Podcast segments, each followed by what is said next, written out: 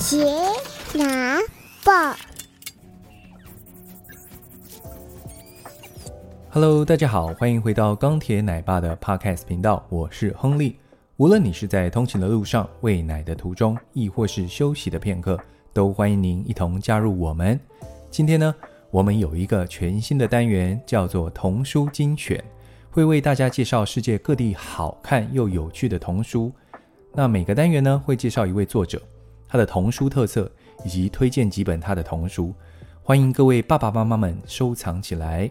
有兴趣的话，可以买来给孩子看，或是上图书馆借借看。也别忘了追踪本频道。好的，就让我们开始吧。今天我们要介绍的作者是大名鼎鼎的艾瑞卡尔 （Eric Carle）。也许你不一定听过他的名字，但我猜想你应该有听过一本童书。叫做《好饿的毛毛虫》。《好饿的毛毛虫》呢，是全世界最畅销的童书，出版至今呢，已经被翻译成六十六种国家语言，卖超过五千五百万本书。哦，几乎每分钟就卖出一本《好饿的毛毛虫》。书里面呢，有趣的洞洞设计，可以让小朋友的手钻进来又钻出去，就像毛毛虫一样，非常好玩。作者运用独特的拼贴技巧。让色彩不单单只是鲜艳，更能看到大自然层次的美。这个特别的视觉也让艾瑞卡尔的童书有别于其他的作者。那是什么样的经历让艾瑞卡尔能够画出如此特别的童书呢？这就要从他的童年讲起。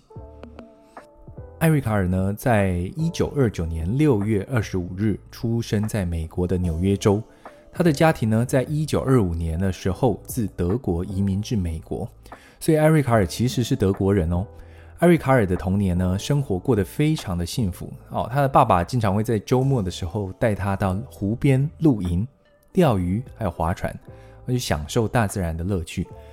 哦，他们家里面呢，虽然只有一本米老鼠的书，但他的爸爸会一边讲故事，一边画下故事中的角色。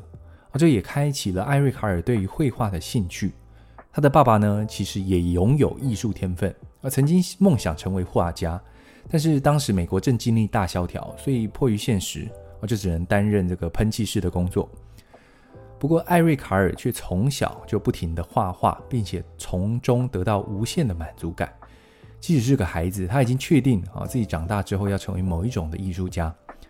在一九三五年的时候，艾瑞卡尔就读小学哦。有一天，他的老师要求他妈妈到学校一趟哦，他妈妈以为艾瑞卡尔闯祸了。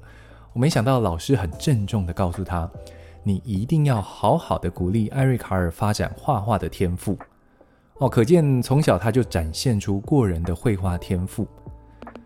没想到呢，他的快乐童年迎来了重大的转折。在小学一年级还没念完的时候，他们举家就搬回到了德国。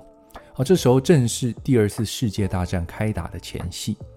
艾瑞卡尔可不会说德语啊。哇，他重读国小一年级的时候，他非常的不适应哦，也要全部重新适应啊，完全不同的教育体制。那在一九三五年的时候呢，他的爸爸被征召入伍，啊，最后还被苏联抓去作为战俘。离家八年之后，他爸爸才回来，哦，已经不是那个从前乐观开朗的父亲了。那艾瑞卡尔在小学的那段时期呢，都是在战争中度过。哦，他也曾经被调到农村里面避难，也曾经帮忙挖壕沟。亲眼目睹了战争的这个残酷和死亡。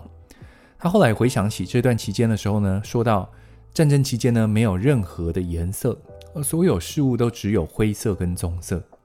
不过这段期间呢，他仍然遇到他的贵人，他的中学美术老师克劳斯。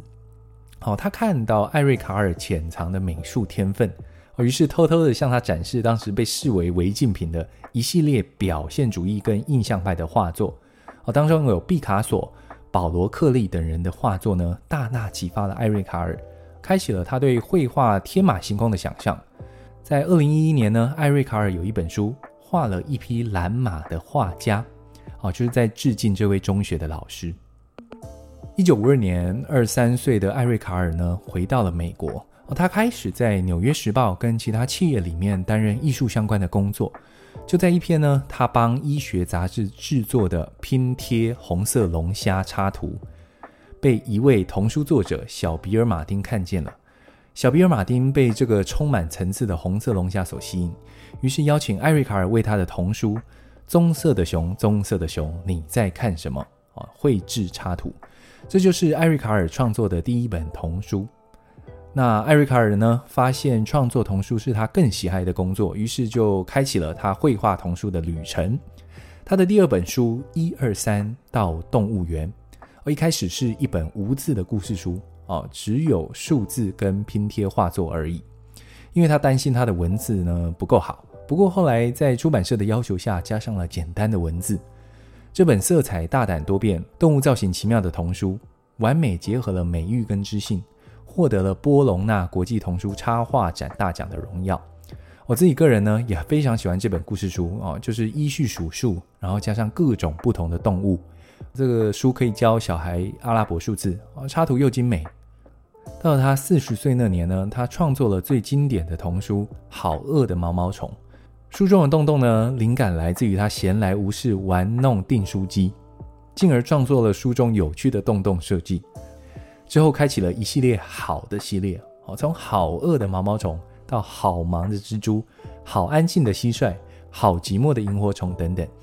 而他的一生呢，更是创作了将近八十本的童书，有各式不同的主题。而不变的呢，是他的创作风格。他的创作风格非常有趣啊，他会先在一张非常薄的纸上用水彩绘画，然后用相近的颜色呢，例如说黄色、橘色、橙色啊，相近的颜色啊，去画满整张纸，然后再拿另外一张纸用铅笔画出他要的图案啊，例如说他画一只蝴蝶，然后再把刚刚那一张色纸啊剪成蝴蝶的翅膀。而它有各式各样分门别类的色纸啊，依序用颜色排好。它需要用到的时候，只要打开那一层颜色的抽屉，然后里面就有他画好的许多不同色纸啊，供他使用。这就是他独一无二创作童书的方式。我个人在看他的童书的时候呢，有时候甚至不用看文字，单看他的图画，就像挂在墙上的一个艺术画作，非常漂亮。这也是为什么他的童书呢这么受小朋友欢迎。因为小孩子看故事书的时候，其实刚开始都是在看图画，而图画如果画得好，小孩子就有兴趣。而我女儿呢，在一岁的时候，哦，最爱看艾瑞卡尔的一本童书，叫做《从头动到脚》，就是各种不同的动物做动作，然后女儿看了就会跟着模仿，好像她看到大猩猩就会模仿拍打胸膛，而且都看不腻哦，每次都要看这一本哦，最爱的也是这一本，可见艾瑞卡尔童书的魔力真是不容小觑。这里推荐几本我觉得不错的书给大家参考看看。好饿的毛毛虫是很经典的，这一本一定要买。前面提到的一二三到动物园，可以让孩子学习算术。哦，那画了一匹蓝马的画家可以让孩子学习颜色。艾瑞卡尔的好朋友是我私心很喜欢的一本啊，是在讲艾瑞卡尔童年的一个好朋友分开而创作的故事，讲友谊，讲到分离，然后重新找到的故事。艾瑞卡尔的书都很简单，很多都是大自然啦、动物啦，也不会有太多人性的刻画。我觉得对于年幼的孩子来说，非常非常适合。以上就是童书精选艾瑞卡尔的介绍啊，以及我自己对于他的童书的一些感受跟想法，希望能够让爸爸妈妈们对于艾瑞卡尔有更多的认识。